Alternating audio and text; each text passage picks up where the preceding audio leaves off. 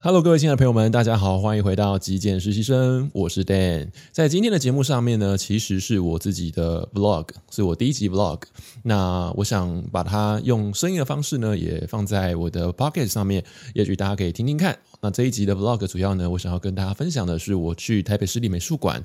呃，看杨德昌哦，他是台湾一位新浪潮电影的这个很指标性的导演哦。那我去看了他的这个特展之后的一些心得。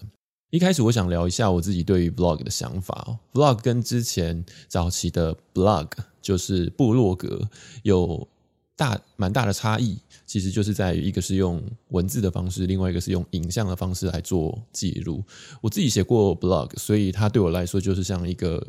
啊、日记一样，那记录我自己生活的一些日常生活的一些心得。那我现在呢也一直在思考怎么样去。啊、拍摄我自己想要拍摄的 vlog，因为一般我们在 YouTube 上面看到很多的创作者，他是会拿着一台相机在街上边走边拍，那是一种记录生活的形式。我也觉得那是一个很不错的方法。那我自己是觉得，我想要把我自己的所见所闻拍摄下来之后，再把我的心得感想剪进来，哦，那我觉得这是我想记录生活的一种方式，哦，把自己觉得很重要、很有感觉的时刻，用影像或是口白的方式记录，哦，然后放在我自己的频道里面，呃，分享给、呃、对我有兴趣、喜欢、呃、听我聊聊天的这些观众朋友或者是听众朋友们啊、呃、来欣赏这样子。OK，那接下来就欢迎大家欣赏我摆在频道，算是比较认真嘛、比较有意识的去编辑的第一集 Vlog。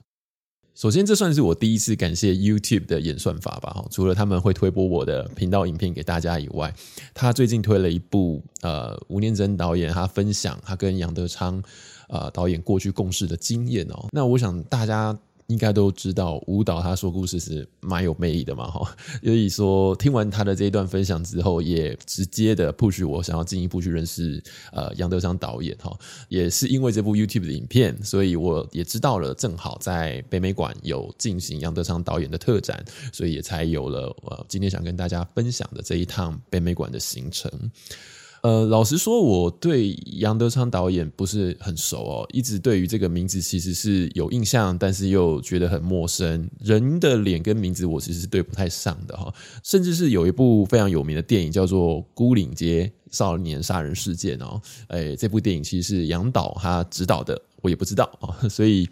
不夸张，我真的对于杨德昌导演没有很熟悉。那嗯，在过去，我对于这种比较。呃，早期的电影比较呃文艺的电影吧，没有那么的有兴趣啊。但是呢，这次为什么会想要去北美馆去看、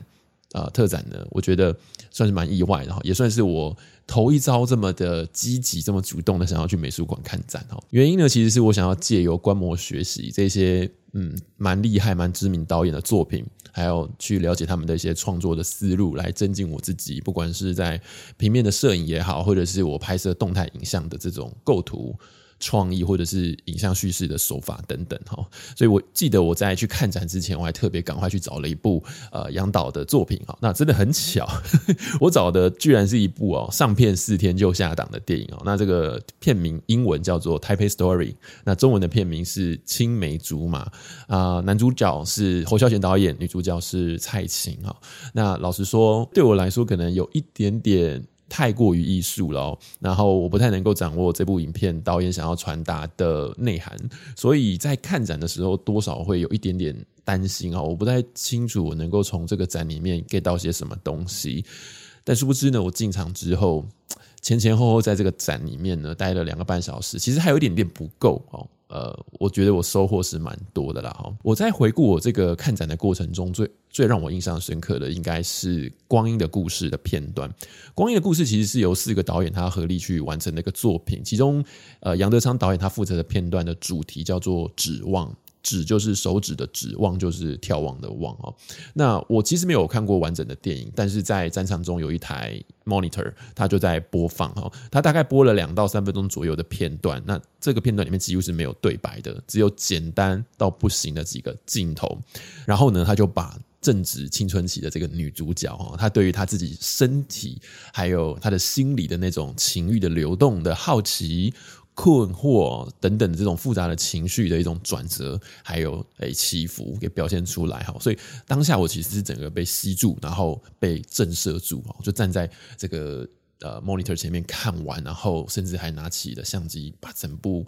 呃片段录下来哈。因为我我觉得我蛮佩服，就是杨德昌导演怎么可以这么精准，而且非常细腻的啊、甚至不夸张，可以说是呃充满诗意的方式去表达、去表现这种情欲啊。呃，我看完之后，我自己回来在写这个心得的时候，我就突然联想到，我曾经上过一个广告导演的一堂呃线上课程，他当时就在课程里面有分享到说。呃，用演的，不要用说的哦。那观众他会自己去脑补，自己去理解啊、导演想要传达的。内容这样子哈，那我觉得杨德昌导演在这部电影里面其实就有给我这种感觉啊，他用表演的方式，用镜头，用隐喻的方式去把他想要说的东西传递出来，我觉得是一个蛮高级的手法哈。那我觉得要有这么精准又这么有精炼的去传达影像叙事的这种呃能力啊，这种成熟度哈，我觉得其实真的是。蛮需要里程数去练习的。那这边我想要插一个话题，我们都知道，其实电影在拍的时候，它不会是呃一镜到底的嘛，它已经透过很多的剪接，所以其实很长很长的片子也是要透过剪接师的巧手，或者是导演剪接师的讨论去去芜存菁，才有办法把这个电影哈，透过短短的篇幅，可能一个小时半、两个小时，去把他们想要传达的东西说清楚。我觉得这也是一个。呃，讲讲重点哈，找重点的一个呃极简或者断舍离的艺术喽。那第二个部分就是《孤岭街少年杀人事件》这部片，在这个展览里面，我觉得它占据了相当的篇幅哦。那当天其实我在看这个展区的时候，还没有很多的感触，可能主要原因是因为我还没有看过这部电影哦。那当天我就立马回家找出来看了。这部片很夸张，它将近要四个小时的片长哈。不过我其实看得蛮过瘾的哈，一气呵成，没有中断就把它看完了哈。那其实我刚开始在看这部电影之前，听这个片名其实有点小害怕，因为觉得它是一个杀人事件嘛哈，好像是一部惊悚电影、惊悚片。但呢，这部电影当中出现的这些帮派械斗，或者是男女主角的这一些情杀的片段呢，我觉得它几乎都是。点到为止，好，是为了交代剧情，所以必须的画面，他没有过多想要去吓唬观众的这种安排，哈，反而他其实藏了蛮多导演想要透过剧情来传递，呃，对于爱情也好，或者对于生活的一些反省。那其中女主角小明对于男主角小四啊的一段台词，我觉得令我非常深刻，哈。那女主角还是这么说的，呃，她说：“你跟那些人一样，对我好。”就是要跟我交换我对你的感情，这样你就安全了，是不是？你太自私了，要改变我，我就跟这个世界一样，这个世界是不会改变的。你以为你是谁啊？我觉得这段台词写得非常的经典哦，呃，他确实点破了爱情当中的蛮多盲点，例如说，爱它就不是一个对价关系，它不是透过利益的交换，呃，来达成的哈。我觉得人就是一个活生生的呃生物，从来就不是属于任何人的一个附属品，所以在爱情当中，我们要接受任何一方，也也甚至是我们自己哈，都有可能会有改变，感情可能会变得越来越浓，也有可能会越来越淡哦。那如果有爱。的前提，我觉得就是要尽力的去维护彼此的自由，然后去尊重彼此，他就是独立的个体这样子。那我觉得这个是呃每一个选择走入感情的人都必须要具备的一个成熟的心态。那这部片它的时代背景是国民政府威权统治的时期哈。那我想从男女主角的恋情也巧妙的隐喻了。哦，某些对于生活中无可奈何的压抑，或者是呃对自我的一种生长哦。好了，以上又扯远了哈。我想要表达就是，当我看完电影之后呢，再回去看呃这个展场里面所摆设的道具。嗯，我觉得这个带入感就多了很多哈，那个眼前的道具好像就又鲜活了起来的感觉哈，比较有连结，跟我比较有连结。好，最后我想要分享的就是在展场的最末一区有一面墙，那面墙它投影了杨德昌导演的一些话，那其中有三段文字对我个人来说是很有感触的，我特别把它记录了下来哈。好，第一段文字它是这么写到的：当我回顾并逐一审视过往的作品时，不难从中发现，我曾向你提及的电影制作信念，对我而言，风格永远取决于内容。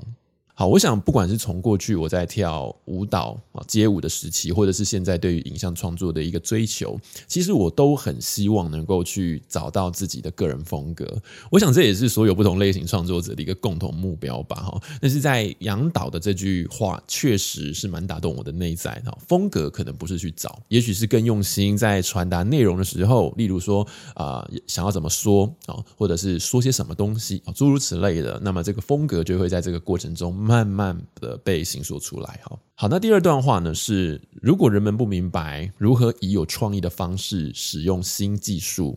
那么不论工具多么的先进都没有意义。我觉得这段话也是为什么在摄影圈里面流行着一句 “Gear doesn't matter”，也就是说器材不重要，哈。现在其实连手机都能够拍电影了，所以真的不需要去过度迷信，过度的去追求所谓的。黑科技，那我觉得重要的就是我们的头脑哦，创意，呃，甚至是内容。如果没有好的 idea，即便拥有再好的相机，我想也不会变成摄影师哦。最后一段话是：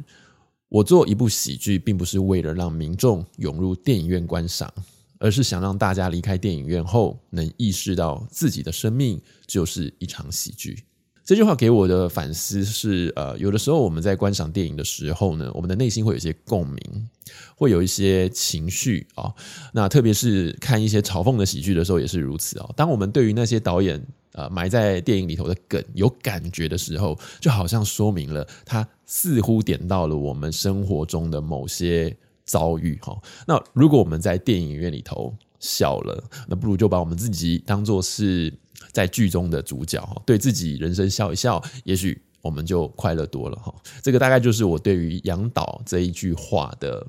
解读喽。好，以上就是这一次我去北美馆看展的心得，给自己一个相对来说比较完整的记录。那另外看展的心得也是自己的感受，是自己的感动。我想，如果是换做其他人的话呢，每一个人都会不尽相同哈，因为每一个人有不同的成长背景嘛，不同的生活的经验，有性格，所以一个展能够带给你的内容啊，带给你的启发，带给你感动也会不一样。所以我能不能够说，看展也是一种自我认识的方式呢？好，最后非常感谢您的收看。如果你喜欢这个 vlog 的话呢，别忘了帮我按一个赞，也欢迎您订阅支持我的频道喽。我是 Dan，那我们就下期节目再见喽，